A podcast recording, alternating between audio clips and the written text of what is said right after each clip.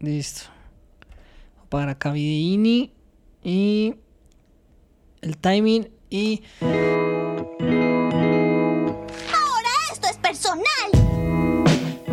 Hasta la vista, baby. Él quiso matarme. ¿Acaso no lo recuerdan? Declare Noto a sus bankruptcy! This is personal. Esto es personal. Tatiana Duque, oyentes, bienvenidas, bienvenidos a este su podcast. Esta vez es personal, otro podcast de reseñas. Por fin lo dije bien, gracias, señoras y señores. Fa, fa, Por fin fa. la logramos. Duraron ocho capítulos, fueron ocho episodios para que lo pudiéramos decir bien y me parece que está perfecto. Sa- ¿Sabe qué sirvió? Mire, eh, para, para poder ser um, un poco más honesto y franco con nuestros, nuestras y nuestros oyentes. Hmm. Apenas estoy abriendo una polita. Em, La forma en la que se tienen que grabar los podcasts. No todos. No, la edición, porque escucharnos a nosotros decir los nombres todo el tiempo, pues ya hay veración no se le aparece, no se le queda el nombre, ole. ¿Qué más a ti? Muy bien, muy bien, contenta, descansando ya a esta hora necesaria. Sí, sí, sí, sí, Tatiana. Nosotros teníamos una tarea, Hmm. pero nos pusieron antes un quiz. Chan, chan, chan, chan. Chan, chan. No, mentira, se nos atravesó una vuelta antes, ¿no? Pero para que, para que, ¿qué? para que lo- los y las oyentes entiendan el por qué vamos a hacer un cambio ligeramente abrupto, ligeramente abrupto.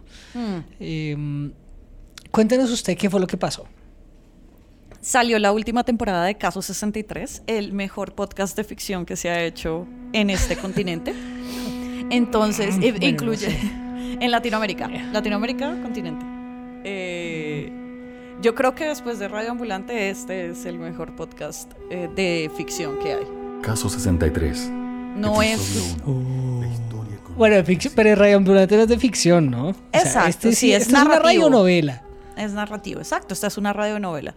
Sí, pero entonces ahora nosotros, Millennials Centennials, entonces lo llamamos podcast de ficción. Y no, es una radionovela. Y creo que es lo primero que. oh, lo primero que a una se le viene a la cabeza y obviamente sí. Eh, y Caso 63 se volvió todo un fenómeno entre las, los podcasteros porque pues, era una forma muy innovadora de contarnos una historia y una muy buena historia.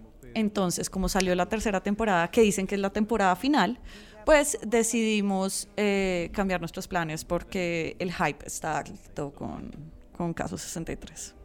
Sí, además, eh, pues había que aprovechar dos cosas. Primero que precisamente como usted cuenta, se estaba estrenando la tercera temporada hace nada. Segundo, que tiene mucho que ver con lo que nosotros hacemos, que lo dijimos desde un principio, que va a ser hablar de la cultura pop no solamente en televisión y cine, sino también en este caso en, en este caso en podcast, porque además así arrancamos y me parece una muy buena forma de cerrar. Empezamos con un podcast de ficción que fue el de Batman y esta vez terminamos con el podcast de ficción que nos llega desde Chile, que se llama Caso 63 y que probablemente sí sea el podcast de ficción más exitoso que se ha hecho en español. Sí, es, es, es una buena forma de cerrar. Además que Caso 63 tiene una cosa que es muy interesante y es que es un... em, es un, eh, es un formato, pues que digamos, obviamente en Latinoamérica y sobre todo en Colombia, como somos tan radiales, pues nos pega mucho, pero también es chévere porque tiene muchos datos y muchas cosas que se cogen de películas, de teorías, de, eh, digamos, de la academia sobre temas de viajes en el tiempo, que es otro tema que nos gusta mucho, que es la ciencia ficción. Exactamente. Pero entonces, ¿quién va a hacer las preguntas? Porque...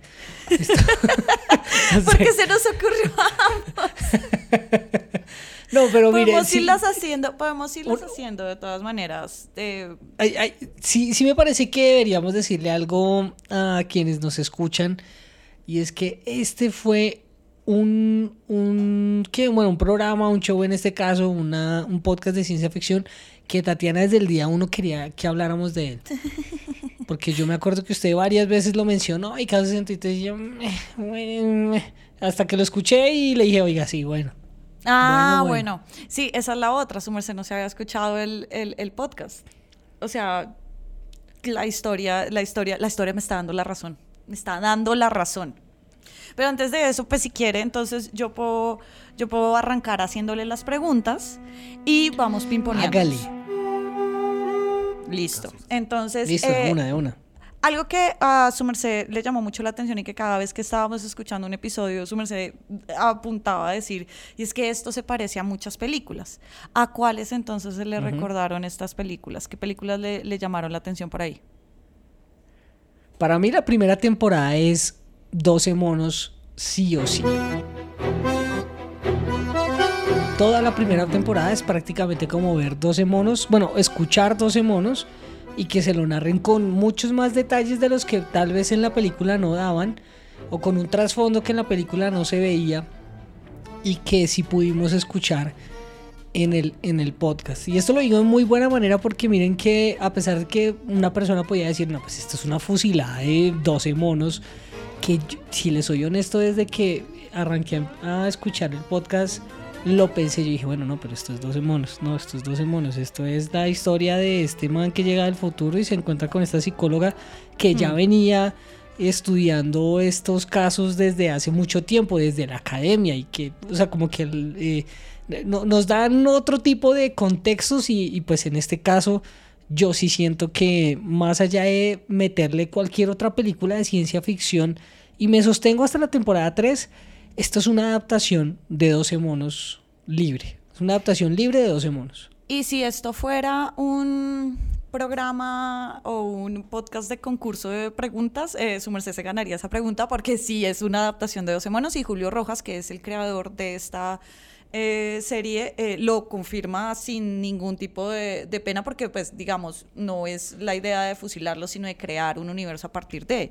Y hay referencias a 12 monos, hay referencias a Matrix al final de la tercera temporada, pues, digamos, la creación de un universo más allá de salir de la simulación es completamente Matrix, también de libros, del libro en que se basó 12 monos también está ahí.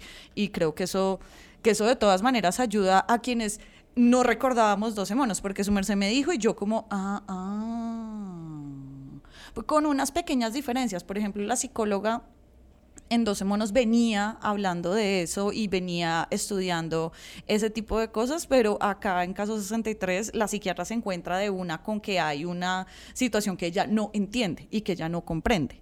Entonces creo que sí hay una libertad Sí. que se da mucho, ¿no? De, de acuerdo, y con algunas cosas también que es que, mm, que de todas maneras nos, nos dan también visos de cómo la psicóloga ha venido estudiando el fenómeno, porque hay cosas que ella conoce de las que el mismo protagonista de la serie le va contando. Que Mm, para que nos ubiquemos, eh, este man es, eh, ¿cómo es que se llama? ¿Pedro? Diga su nombre y su edad. Me llamo Pedro, Pedro Reuter. Pedro es que se Sí, llama. Pedro el- Reuter es el viajero. Hay cuatro Pedro personajes Reuter. principales. Hay eh, cuatro personajes principales, que es la Beatriz Aldunate, que es la psiquiatra, que de hecho la voz de ella la hace Antonia Segers, que es la que es una actriz muy famosa en el cine chileno, que ella fue la- una de las protagonistas de la película No, o sea, No, esa. eh, Ok, sí, que sí, ella, sí. Ella hace de Ve, la no, la, no la recordaba en no. No la Sí, recordaba en ella no. es la guerrillera, eh, el personaje se llama Verónica, es la guerrillera que es pareja de, de, de Gael García. Ok. Y también aparece en Una Mujer Fantástica, que es esta película que se ganó el Oscar a Mejor Película Internacional en, en, no sé, hace como unos cinco años. Y fue pareja de Pablo Sí. Larraín, que es el... Y está, está, en, está en plataformas porque yo la vi hace poquito. Una mujer Sí, fantástica. Sí, sí, sí. Creo es que está en HBO. HBO, en- exacto. Sí, me parece. Eh, Pedro Reuter, que es el viajero, entonces él es el viajero en el tiempo. Él lo hace Néstor Cantillana, que es un actor, pues yo, eh, él también aparece No, pero pues marica, esta sí es una, es un dato que encontré en Wikipedia, porque la verdad yo no me acordaba de él, Eh, pero sí, es un actor más que todo de teatro y toda la... y la mayoría de, de actores que utiliza Julio Rojas en sus, en sus obras, porque no es la única, ya luego eh, hay otras series eh, audioseries que el man está haciendo, son actores de teatro. Y eh, también está María Beitía, que es como la que porta el virus, y el mensajero, que es Gaspar Marín, que es el man que va contando como la trama, como que nos trata de, como el oráculo, como el que trata de contarnos qué es lo que está pasando. Oráculo Matrix. Sí, pe- pues sí, no. Bu- Bueno, ahí voy a dejarlo ahí. Deje ahí anotado ¿Por el oráculo Gaspar, porque a mí no me parece que él sea el oráculo. Él simplemente realmente es un mensajero. Es que en verdad él no sabe nada. Él sabe lo que le cuentan. Sí, pero no que es que él yo- sepa toda la verdad. Sí, que yo a veces pensaba como, tienes razón, yo a veces pensaba eso de, de él y era como, como que angustia, que angustia ser ese man, porque la- en algún momento al final de la, de la tercera temporada dice como, tal vez yo soy el protagonista de esta historia, y yo como, no, Quizá yo soy el héroe de esta historia, sea cual sea el rol y el éxito que tenga. tú eres un, o sea, ¿de qué viviste estos 10 años, marica? O sea, no, no eres el protagonista. Pero. Pero sí me parecía un- que él en medio de todo hacía reclamos justos porque él decía, pues parce, yo soy el que siempre estuve encacorrado con este tema y siempre quise vivirlo y me tocó vivirlo pero en tercera persona o como un actor de reparto y no como el actor principal. sí, Eh, eso. Porque es tal vez una de las cosas que le quedan a uno con él. Pero, pero sí, bueno, como para, como para cerrar su pregunta y ir haciendo otras, eh, sí, sí, sí, desde un principio yo sentí que era 12 monos, además que tal vez eh, jugaba un papel muy fuerte el hecho de que es una de mis películas favoritas, entonces la tenía súper fresquita. Sí, yo la tenía muy presente. Pero debo decirlo para, o sea, para sorpresa mía, y gratitud al final hacia el producto es que me pareció muy bien hecha, muy bien jalada y muy original esa primera temporada. La, la primera temporada, de hecho, la hicieron todos en la casa, como era en pandemia.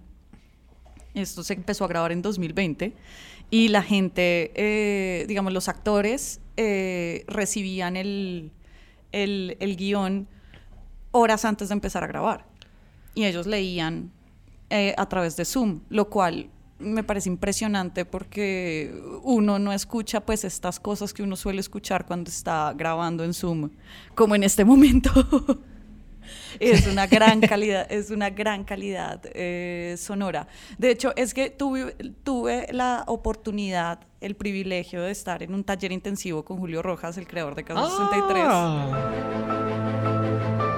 Vaya, por el- vaya. Vaya, vaya, y pude tomarme foto con él y decirle que amaba esta vaina y que es increíble. Entonces me contó algunos datos que iré echando durante esta conversación. Ah, Qué bueno hubiera sido poderlo entrevistar, ¿sabe? Porque cuando yo terminé el podcast dije, ah, sería hasta bueno buscarlo para ver si nos da una entrevista. Porque ah, lo pero pensé. podríamos, podríamos, pues yo ahí le cogí el mail porque el tipo es totalmente cerrado en, o sea, él poco utiliza redes, él no Celular, tiene, sí. Sí, poco utiliza, digamos, como redes sociales, no sé qué, y es como todo a través de contáctame por el mail.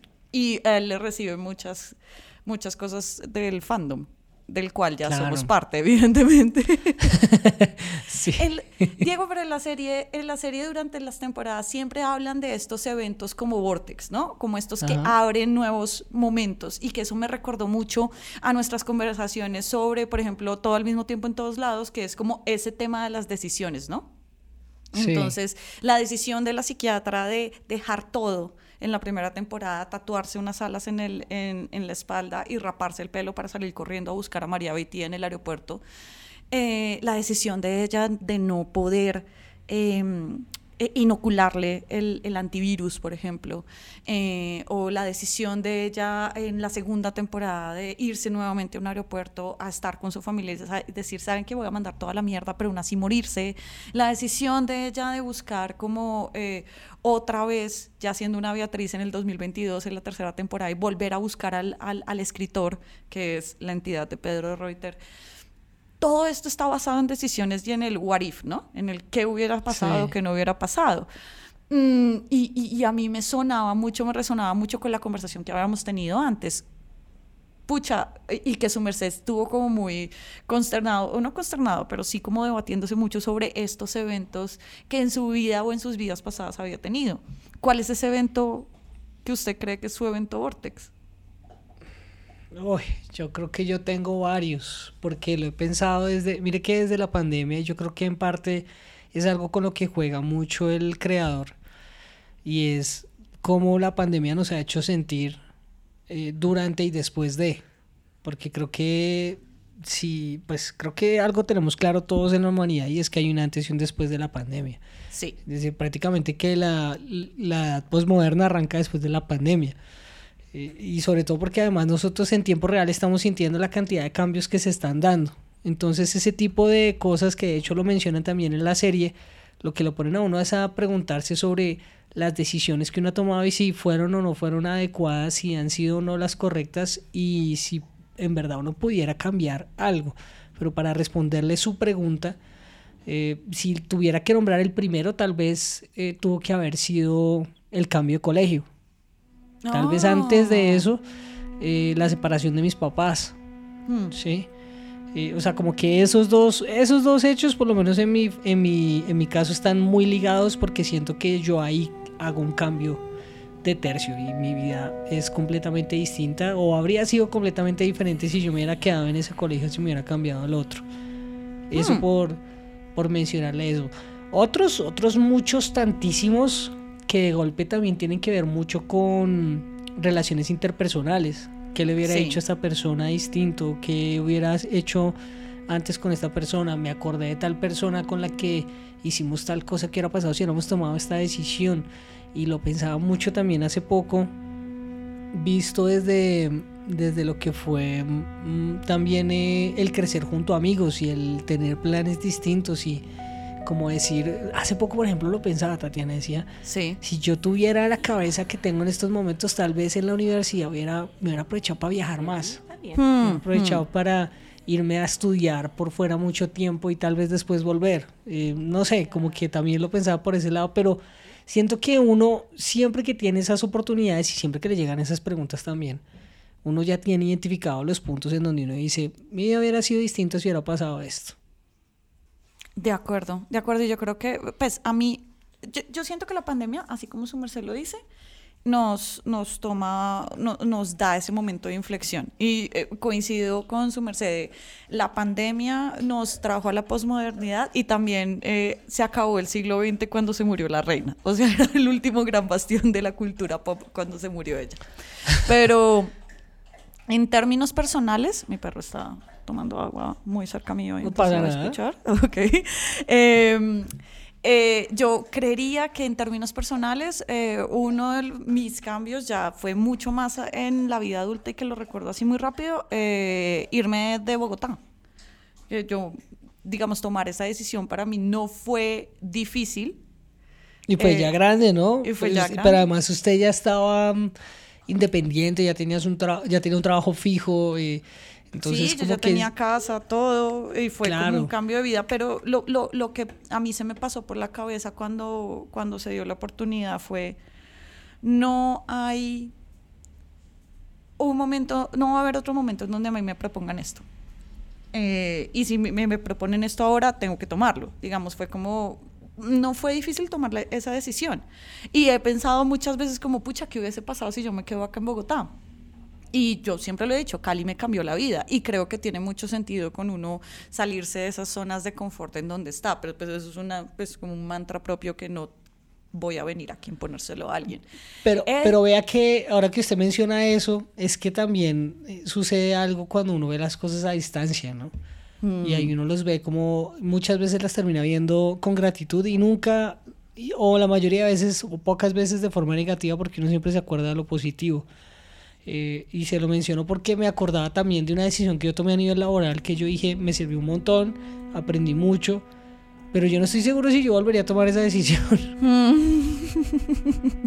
Entonces, a eso voy. O sea, no, estoy, no es que esté desagradecido con la persona que soy gracias a eso, pero tal vez Sí. si yo supiera lo que iba a pasar o lo que, o sea, tal vez no hubiera tomado esa decisión. Que creo que también afortunadamente ninguno de los dos tenía la posibilidad de salvar al mundo con eso, ¿no? Porque si no hubiese sido muy... No, además que, que al final, sí, porque terminamos hablando acá en nuestras vidas, sí. pero realmente caso 63 trata de... Pero creo que todos los podcasts que hablan de este tipo de cosas, uno arranca con algo y luego es como, pero mi vida y fui a terapia. creo que ha sido como una terapia para todas, entonces como que está bien. Pero, Sí, también es un desahogo, sí. pero también volviendo, volviendo a la serie, Summer se me había dicho una pregunta antes que el oráculo, digo, perdón, el mensajero no era tan oráculo. Hablemos de los personajes. Hágale. Yo siento que ellos tienen como una vida muy destruida. Durante las tres temporadas se les va destruyendo de una u otra forma. Entonces hay cosas, hay rasgos que me pude identificar, pero uno no se identifica completamente con ninguna de las personas que aparecen en caso 63. ¿Usted se pudo identificar con alguno de ellos? Sí. Ah. Es que yo, yo creo que a mí me pasó lo mismo, pero yo quiero pensar que hay una razón y es que es muy difícil identificar quiénes son como tal. Porque Hmm. a usted que lo define como persona, pues lo define no solamente su personalidad, sino también su familia, pero también usted dónde vive, dónde vivió, sus gustos, eh, su misma profesión también de alguna manera también está diciendo algo de usted, de lo que Sí. le gusta. Y de ellos no sabemos porque usted lo mencionaba al principio, estábamos viendo que el protagonista eh, era primero un viajero en el tiempo, pero después se convertía en un psicólogo como la misma protagonista y después terminó siendo un escritor aficionado que tuvo éxito. Entonces, conoce unos rasgos de pronto de la manera como ellos actúan, pero también las mismas situaciones para cada uno de ellos va cambiando y eso hace que uno no sepa cómo van a reaccionar, que me parece que también es un logro muy teso de, de la serie.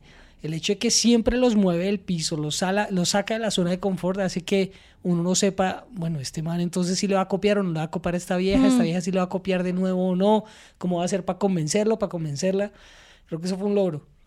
Yo siento que, yo siento que hay una cosa con, su- digamos, de, de los cuatro, evidentemente sí se les destruye la vida y eso es un, eso es un buen logro porque, ah, bueno, ahí voy a decir otro logro aquí en un pequeñísimo paréntesis y es que a mí nunca, yo nunca perdí como el hilo de la, de la trama, así dijeran cosas como rarísimas y extrañísimas o como evento Garnier Malet y no sé qué, y se inventaban palabras, voy a decir que se inventan palabras, parafraseando te lo resumo, de un montón de cosas así científicas para que uno se sienta que está en algo científico, pero Sí, yo sí. nunca perdí como el hilo de la trama y eso tal como sucedió con Batman eh, desenterrado, pudo haber salido muy bien o pudo haber salido muy mal.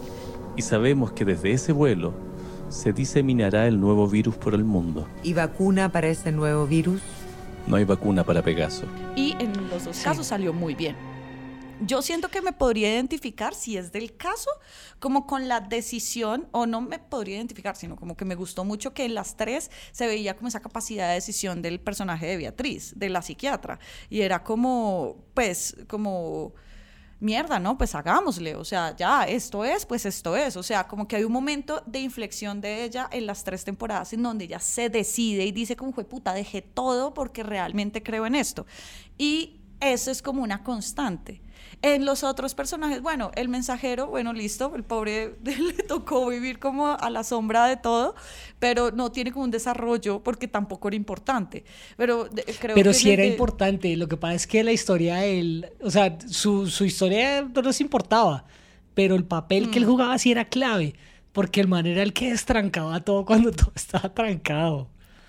Total, total. Él, él es, él es uno de. Sí, él es como ese, ese recurso. Tiene que haber un nombre en, en- en la teoría de hacer guiones para ese tipo de Sí. personajes. Él es como una llave o algo así, es el que destranca. Pero siento que en general, eh, en general, la- el personaje, la construcción del personaje más sólido porque la trama sí lo necesitaba era el de Beatriz. El resto podía cambiar. O sea, en una temporada María Beitía, que era la del virus, aparece en un episodio, en la primera. En la segunda temporada es una pelada, es una niña Sí. que viene creciendo y en la tercera temporada es una terrorista. Oiga, pero me encanta eso que usted acaba de decir porque yo no lo había visto desde ese punto de vista. Y sí, el personaje más constante y más parejito durante las tres temporadas es el de Beatriz, la, la psiquiatra. Psiquiatra creo que es, ¿no? Ella es psiquiatra porque ella medica. y- psiquiatra. sí. Mm. Em, Y aquí viene otro dato curioso. Malco- Sí, sí, hágale. No, no, no, no, no, dilo y ya te digo el dato curioso. No, que me parece que además eh, era algo que nos permitía agarrarnos de una certeza. Y la certeza era que, que independientemente de lo que sucediera, Beatriz iba a ser una primípara en todos los escenarios donde se le, se le parara. Eh, Mm. O sea, ella nunca iba a conocer la situación, lo que debía hacer, hacia dónde debía ir, no. En algún momento Pedro sí lo supo, en su momento el mismo mensajero lo sabía, hasta la misma María lo sabía y Beatriz siempre fue como una duda, como que bueno, vamos con ella, vamos a ver hasta dónde nos lleva la historia, vamos a acompañarla. Creo que ella termina siendo la protagonista del podcast. Sí, absolutamente. Por eso agradezco tanto que haya sido esta actriz, porque pues, digamos, cuando la ves en, en- en- sus personajes en el cine o la ves en, en- las entrevistas que da, pues es una mujer que tiene una figura muy recia, o sea, además de que es una mujer muy guapa, pero digo como que es de esas personas que tienen como, que uno las ve y dice como, esa hija debe tener mucho carácter, no sé por qué, pero es como, o sea, yo me sentiría intimidada en entrevistarla porque sí parece como muy, muy seria, muy recia, como Pues, muy yo la sentía mayor. No sé si ella sea mayor que el protagonista, pero yo sí la sentía a ella en su voz como más adulta, Hmm. como, Ella más experiencia. Tía, ¿quién es? ¿Cuál es específicamente su misión? Una pandemia va a exterminar Sí, a la humanidad. y creo que eso de- en parte se percibe, pero también muy genios ellos parce, para poderle transmitir a uno todo, porque cuando está, mm, cu- cuando ambos se profesan eh, su amor, eh, que es eh, que es rarísimo, porque también es un poco como agarrarse a a quién está viviendo esto conmigo, ¿no? ¿Quién está Muy viviendo eso. Sí, sí, a mí, ¿sabe con qué lo asocio mucho? Con esas películas en donde, o esas historias en donde eh, hay mucho tema de, de, sobrevive- de sobrevivir, de supervivencia, de Mm. que son dos, tres, cuatro personas que solamente esas personas tienen la experiencia de haber vivido precisamente eso. Y, y me parece que también ahí es muy exitosa la forma como ellos terminan contándole eso a uno. Esa historia de amor eh, entre ellos y, y- y que termina siendo al final todo muy creíble. Bueno, hasta Sí. el final. Hasta el final.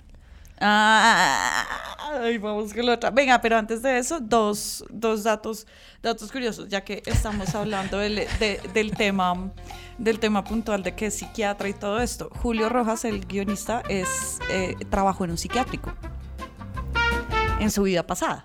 Antes de ser ¿En su vida guionista. pasada? O sea, antes de ser guionista antes de famoso. entrar al Vortex y eh, aparecer nuestra realidad. Sí, fue, o sea, él trabajó en un, en un psiquiátrico y de hecho eso se, digamos, esa, esas, pues digamos, no es, no es de gratis que haya una situación desde la psiquiatría que el tipo termine en un psiquiátrico y también en otra serie de él que es buenísima, que me la devoré en estos dos días, que se llama Quemar tu casa, también en, net, en, en Spotify. En Spotify, sí. El, eh, uno de los Que es el. Netflix de audio, sí, Tati. Sí, exacto. en Quemar tu casa, que es de terror, también hay Sí. un personaje que está en, en un psiquiátrico. Eh, Pues digamos que Ah. hay buenas partes de las escenas que están en un psiquiátrico. Y cuando usted, hay un, hay un episodio en la primera temporada en donde ellos van, eh, Pedro y Beatriz van como a un jardín secreto donde se refleja una luz al mediodía y que todo se vuelve rojo y que es divino y que te lo comentan. Ese lugar existe en la realidad, en el psiquiátrico donde trabajó Julio. Entonces, existe, tenemos Es que pedir al para ir final, mire que nosotros hablábamos de eso en otros capítulos, y es que el creador va a terminar metiéndole algo de lo que es a su producción necesariamente, porque al final esto es una construcción humana, ¿sí? Y termina siendo una construcción muy personal, entonces de ciertas cosas de la experiencia que uno ha tenido, pues termina uno metiéndole también al trabajo. Entonces, Total. De lo que yo noté, digamos, en, en el corto tiempo que pasé con, eh, con Julio Rojas en este taller en el que estuve, gracias Fundación Gabo, em, el man, el, eh, el man sí está muy interesado con estos temas de ciencia ficción, de pandemia, del fin del mundo, pero también de, de qué es lo que viene de aquí en adelante. Sí, como de, de- el futuro ahora se nota muchísimo más caótico. Antes, digamos, ahora con la amenaza nuclear y este tipo de cosas, es como, es como no es fácil ver qué pueda pasar en los siguientes 50 años. Que claro, también no hay era, certezas, ¿no? O no hay sea, certezas de nada. Que creo que la pandemia no las quitó también, ¿no? O sea, puede que la guerra en Ucrania y pues mis amigos Putin y Biden con sus armas nucleares felices eh, nos quiten un poco más de nuestra intranquilidad, pero realmente sí siento que eso fue un papel que la misma pandemia no lo dio y es, eh, pues, parce, no tienes nada, no es nada por sentado porque sales y te coge un carro y te mueres. Exacto, y además que también ahí en la serie muerte tan presente también, sobre todo, ¿no? Además, porque también lo dicen en la serie, después del 2062 no hay nada, no, no se sabe nada. Y, y creo que para la humanidad es mucho más difícil verse como al final de la década, en dos décadas o algo así, porque no lo estamos teniendo tan claro. Mm. Pero Bueno, entonces, Tatiana, antes de que lo va a hacer, lo va a hacer dos preguntas. La primera es, ¿tiene más preguntas? Tenía una, tenía una Hágala, final, hágala, tenía una final hágala. ahí, eh, y es al final de la tercera temporada el personaje de Pedro, que ahora es escritor y whatever, el tipo llega y dice como, llama al aeropuerto y di que María no se puede subir a ese, a ese avión. Y ahí en ese momento yo le pegué un golpe a la, a la mesa y dije, ¿por qué hijo de putas no hicieron eso en las dos anteriores temporadas? ¿Por qué putas? Que es lo mismo que pasó en El Caballero de la Noche al final y es como, ¿por qué putas no le dije, no dicen que el Joker mató a todo el mundo y se acaba esta huevonada? María, por fin. Los antígenos deben inyectárselos, son importantes. ¿Está ahí? Pero yo tengo una explicación para eso, Tatiana, muy sencilla. Eh, y es que en, el, en las dos primeras temporadas ellos no se conocían con esta chica. El otro man porque era la hija, pero ella no sabía que era la hija del man. En la segunda. Hmm. Y en la primera para ambos, para ambos, María era desconocida. María empezó a, entre comillas, ser conocida para ellos, o bueno, en este caso para Beatriz, fue cuando Beatriz le dijo que era la pareja de su hermana. Y ahí sí, empieza a tener una relación familiar y ahí empieza una relación de apego hacia María, Sí. que después Sí. la desarrollan en la siguiente temporada porque en la siguiente temporada ella es la hija de este man y ahí pues todo el mundo se da cuenta, bueno, todos los que nos escuchamos el podcast nos damos cuenta que va a ser muy difícil matar a María. De acuerdo. ok. Sí, es como, pues si ustedes no se han dado cuenta, esto es con spoilers, ¿no? Entonces, Sí, sí, lamento mucho, pero yo creo que esto ya se sobreentiende, lo voy a dejar en el texto en el momento de publicarlo, pero bueno. El caso es que en la tercera, María ya más o menos es la que está dándole línea a todos y todas. Y les está diciendo, hasta que usted no esté con este man, no me llame. Primero. "Tie- ¿Está con tal vieja? No, no, entonces no, no me interesa hablar con ustedes. ¿Qué es lo que yo, o sea, ya al final, y de hecho María termina siendo como un personaje muy importante, pero que casi no aparece. Un policía, ¿quién eres? ¿Qué es esto? Toma, Una grabadora. debes escucharla. ¿Qué está pasando? ¿Quién eres? María, soy solo el mensajero. Las respuestas. Las respuestas deben estar ahí. Se menciona Sí. mucho, está ahí en el fondo, pero aparece muy poquito. La escuchamos muy poco. Y creo que por ahí también eh, está el valor de que María sea un personaje relevante, pero que no joda la historia que es entre ellos dos. La historia es de ellos dos. De Esa acuerdo. historia va es por ¿Qué ahí. respuesta? ¿De qué me estás hablando? ¿La respuesta de qué? De todo, María. De todo. Listo, Tatiana. Entonces, ¿le quedan más preguntas o no? no, no, no, no, por ahora sí. Por ahora estamos bien. Mire, yo honestamente solamente le tengo una pregunta. A ver. Y es, ¿qué no le gustó? Yo em, sentí al final, hubo dos cosas que no me gustaron, una como más transversal, pero que entiendo por qué no se hizo, pero a mí me hubiese gustado que exploraran un poquito más el papel de Daniela. Daniela es la hermana de Beatriz que está en España esperando morirse de cáncer. Eh, Y como que nos contaban como cositas de ella, pero también, digamos, como que en la primera temporada contaban, por ejemplo, que Beatriz dejó ver como de yo no me hablo con ella. eh, y, y, pues como que medio sabe que tiene cáncer y ya, pero como que le vale verga.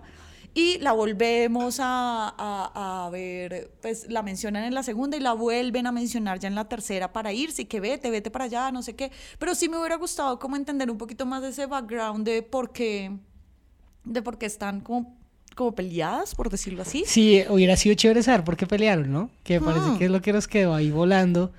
Eh, ahora Sí. en- entiendo, entiendo, digamos que en la primera temporada lo hacen un poco como para decir por qué es tan difícil para ella tomar la decisión de matar a María. O de vacunarla o de joderla y que no viaje, porque además si no viajaba, pues su hermana se moría. Sí. Entonces es un poco como poner el personaje siempre al límite, ¿no? Al Sí. filo de la decisión para saber, bueno, ¿y, y qué va a hacer? Y si yo lo pongo en esta situación, entonces usted qué va a hacer. Entonces creo que también por ahí va la intención que me parece que salió del carajo. Salió No, buenísimo. total. Total, total. en la segunda sí. creo que, en la segunda sí siento que es que no era importante. O sea, no eran relevantes tampoco la... Era más relevante la- el background de, de Pedro con su hija. Ujú, ujú.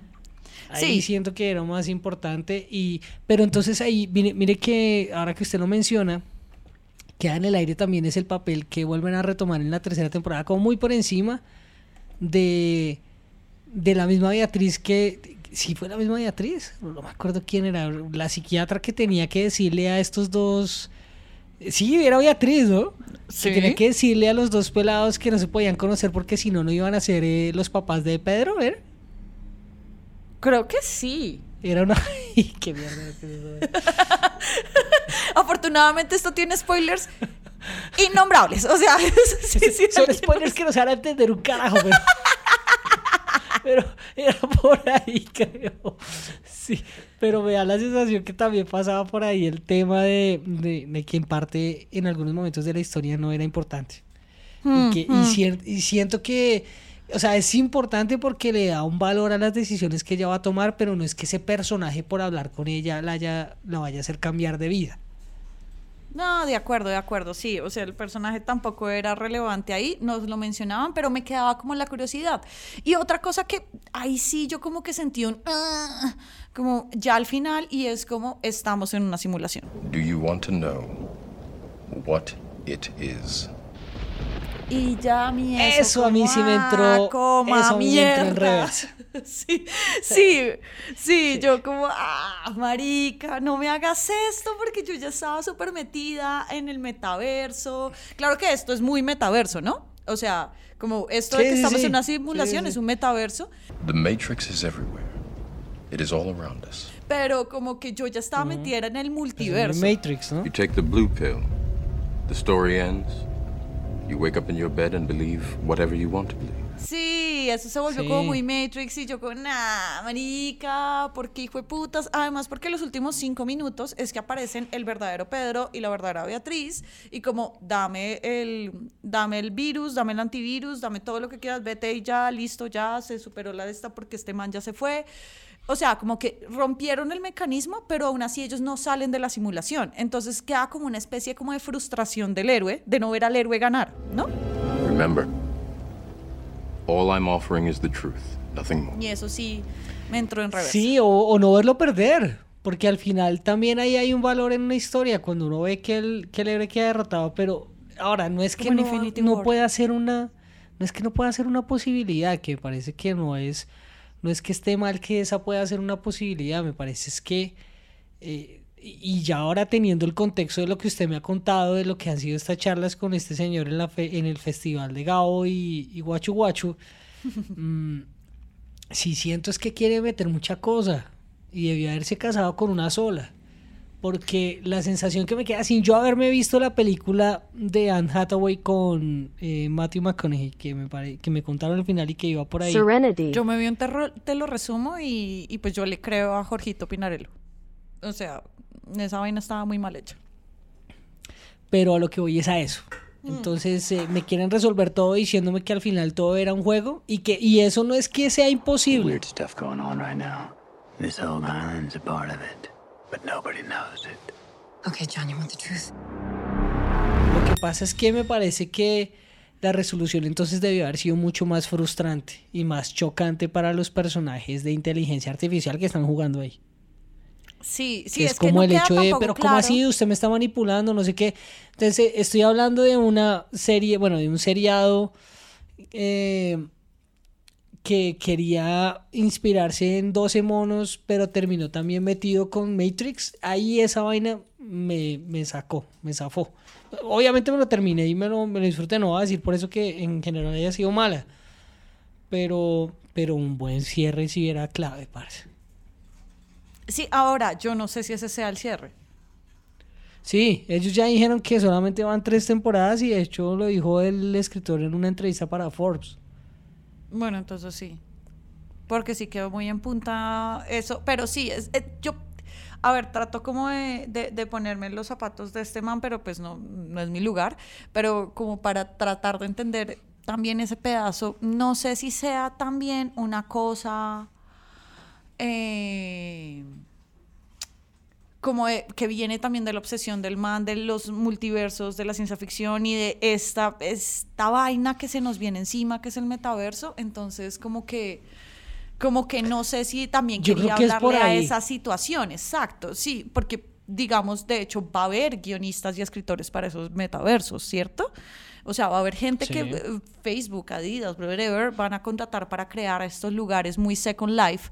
Entonces, como que siento que sí hay un hint ahí de eso que también es como un peligro para alienarnos a otro tipo de realidades. No sé si tiene que ver con eso, pero pues me suena mucho que pueda ser así. Pero sí, cuando, cuando fue ese momento, yo como, ay, Pero si esa es la razón, mierda". Tatiana, chimbo. Mm. Si esa es la razón, chimbo igual. ¿Por qué? Porque bueno, o sea, eh, y es súper interesante poderlo abordar desde ahí, porque al final, desde hace cuánto estamos viendo historias de videojuegos que duran más o menos unas 100 o 105 horas para poderse pasar. Mm, De hecho, yo las mm. he jugado. Eh, hay personas, para no ir lejos eh, de Last of Us, que ya tiene una serie en Ah. postproducción para HBO. Sí. Pues viene de tal vez el mejor videojuego que se ha hecho sobre zombies en los últimos años. Y tiene una historia de pe a pa re bien contada en el videojuego. Vamos a ver cómo Mm. les va a ellos pasándola allá. Entonces, claro, eso como usted lo mencionaba, tiene guionistas, tiene, tiene directores, además de los animadores y los tesos que se cranean todo para que se vea visualmente supremamente realista. Pero, pero si esa historia la querías contar, tenías que hacerte otro podcast. No podías meterlo en los hacer tres, tres, cuatro últimos capítulos de, de tu última temporada, porque eh, al final lo que sí tocaba darle era como un poco de sentido y cierre a, a eso que estabas planteando desde un principio. Sí, o puede haber un epílogo, no lo sé, no lo sé, hay que estar pendientes. Hay que estar Bueno, pendientes. Hay que- ¿por qué? ¿Tiene más información, Tatiana, que le dijo el señor el creador de la serie? Hay que estar pendientes otra vez de ponerle campanita ahí a, a Caso 63 en la tercera temporada porque creo que va a salir algo. Un epílogo, alguna mierda así, ¿no?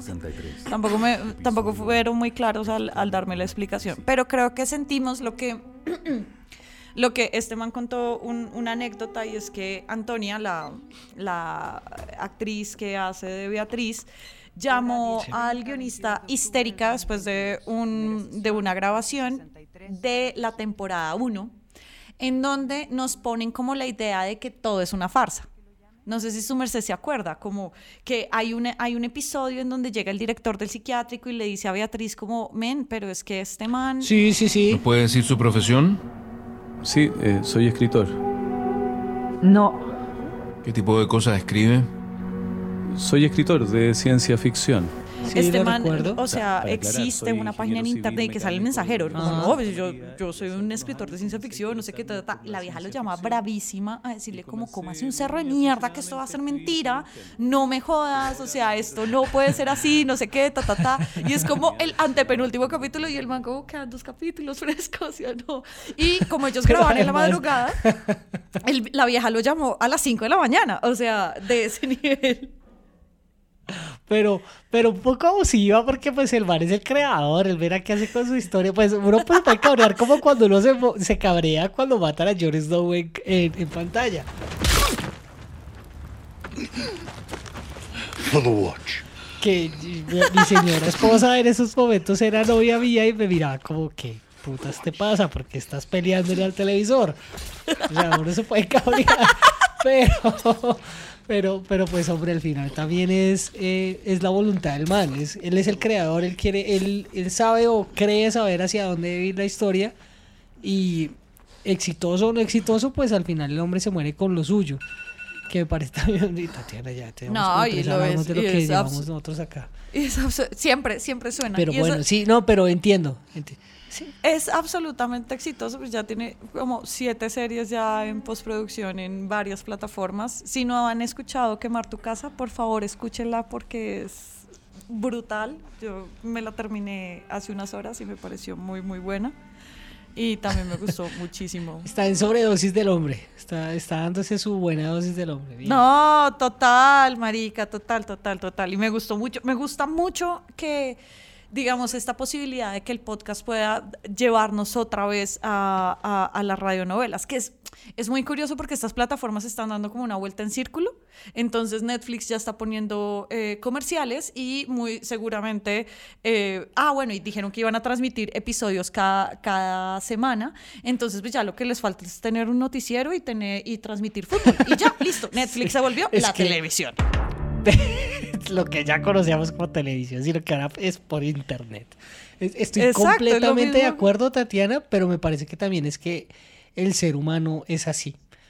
Sí siento que nosotros repetimos ciclos y en parte esa frase tan famosa de que el que no recuerda su historia, pues eh, creo que en parte también es por eso.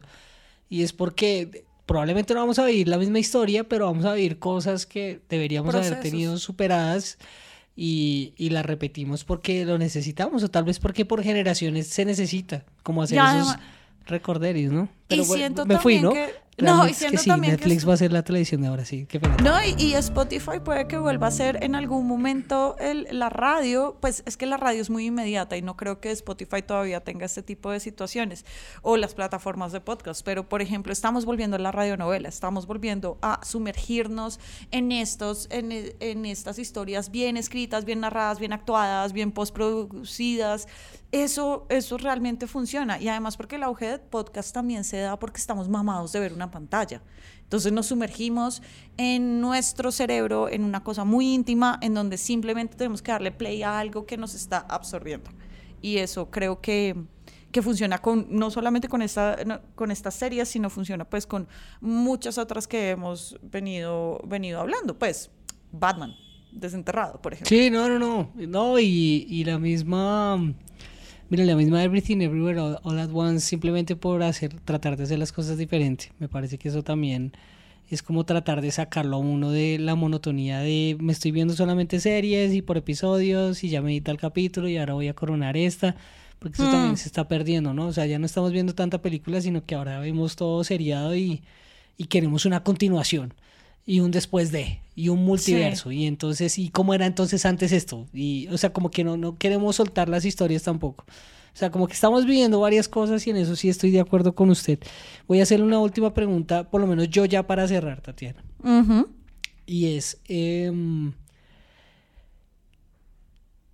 ¿qué le hubiera gustado que fuera verdad?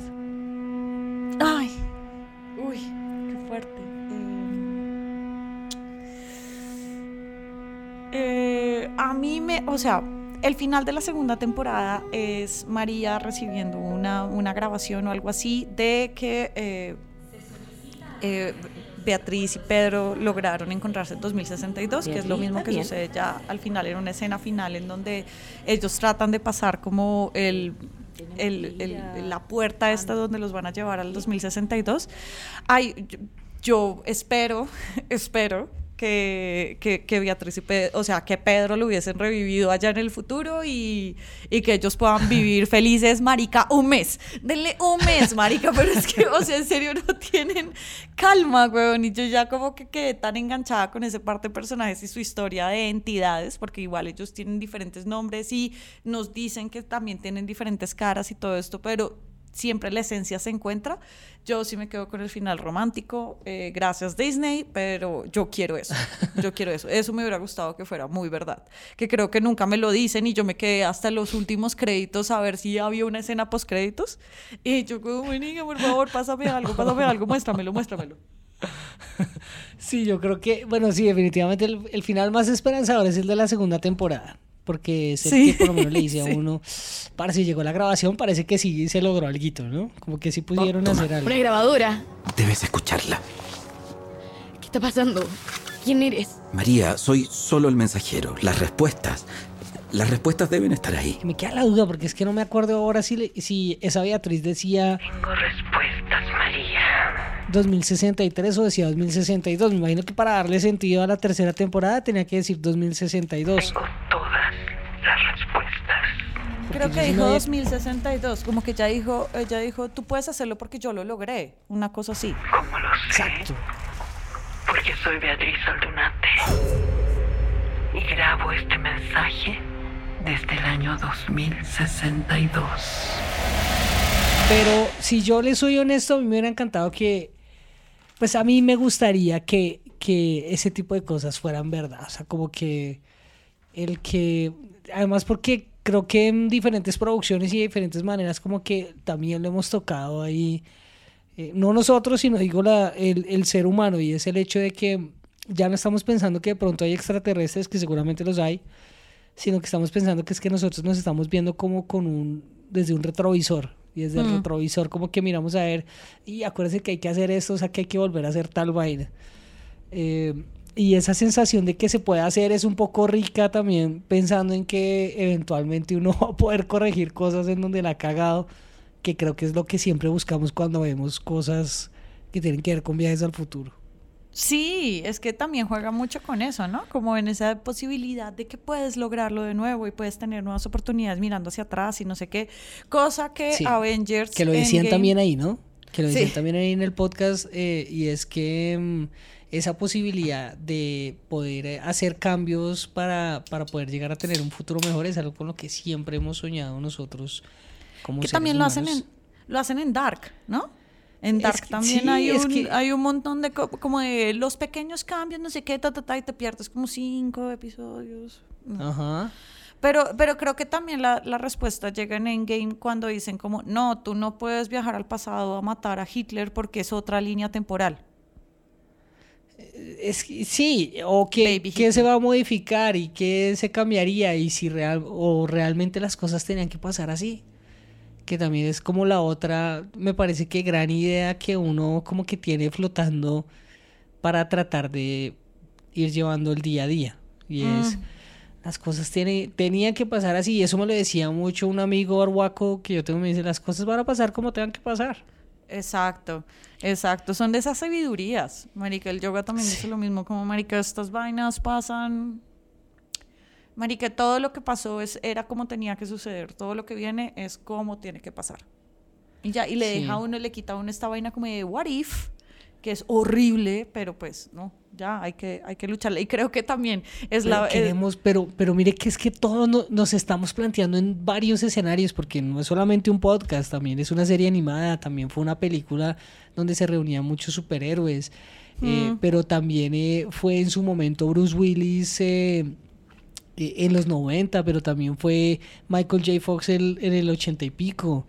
Eh, también Mr. Robot lo tocó un montón en la década del 2000, del 2010. hay una bonita fascinación con eso. Evidentemente. Es que, es que como que sentimos esa necesidad de poder decir es que yo la cagué y hubiera querido re- o hubiera tomado otra decisión. Tal vez nunca, y lo hablamos acá, no estamos conformes con las decisiones que tomamos y por eso no las eh, cuestionamos tanto. Sí, o sea, de, ¿qué, qué tanto va de caso 63 a todo al mismo tiempo en todos lados? Sí, yo, pero sí debo decir algo, Tatiana, yo para ya, ya para concluir. No me gustó el final. No me gustó ni cinco el final y espero, por lo que le dice su fuente cercana, muy cercana a esta producción, que haya noticias. Ya Esperemos. Como por noviembre, dicen. En algún día de no- noviembre. Usted ya sabe cuál es la noticia, pero bueno. En En noviembre, de en noviembre, en noviembre veintipico sacamos nuestro Por ahí, por ahí. Nuestro- Pero nuestro por lo después de. pronto, o puede que las cosas cambien si acaso en, en la versión en First inglés. session, time 10:30 a.m., October 22nd, 2022. Case 63 for the record. A Spotify Que no sé si vio el teaser, él escuchó el teaser. Sí, ya está porque va a haber una ahí. versión en inglés, ¿no? Que es con Julian Sí. Moore y con Oscar Isaac. Sí, ya salió el teaser. Creo- yo lo escuché, creo que esta mañana. Y es muy impresionante. Claro, ya esto es marica, Hollywood, ¿no? O sea, es como estudio de postproducción de Avengers y no sé qué. más Pero vamos a ver cómo les va porque vea, cuando ellos hicieron su versión de Ojos Bien Cerrados de mm, Ah, Vanilla Sky. No, Vanilla Sky. no. Bueno, sí, sí, sí, Vanilla Eh, Sky. Cierra, cierra tus ojos, creo que es que Es que Ojos Bien Cerrados es la Argentina, me parece, no me acuerdo. Española. Pero cuando ellos hicieron esa versión, pues, no, mucha pena, pero la original es muy tesa, es así, fue una versión muy flojita. Con todo lo que no, te pues quiero, Tom Cruise. estaba- eh, Con uy, todo lo que te quiero. Ah, yo no te quiero, Tom Cruise.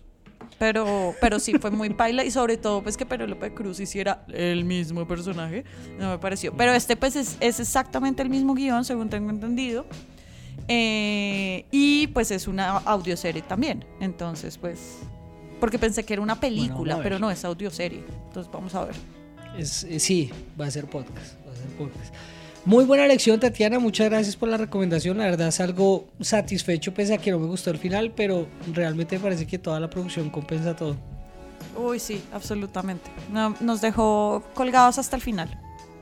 Colgados hasta el final. Yo en un taxi. Nos vemos después del veintipico de noviembre.